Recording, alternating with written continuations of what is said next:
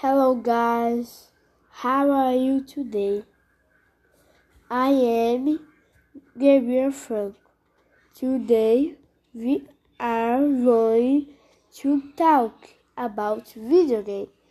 The game is dun, dun, dun, Lego Batman. Guys, I chose this game because of my mother. Our favorite game is God of War. Do you play video game with your mother?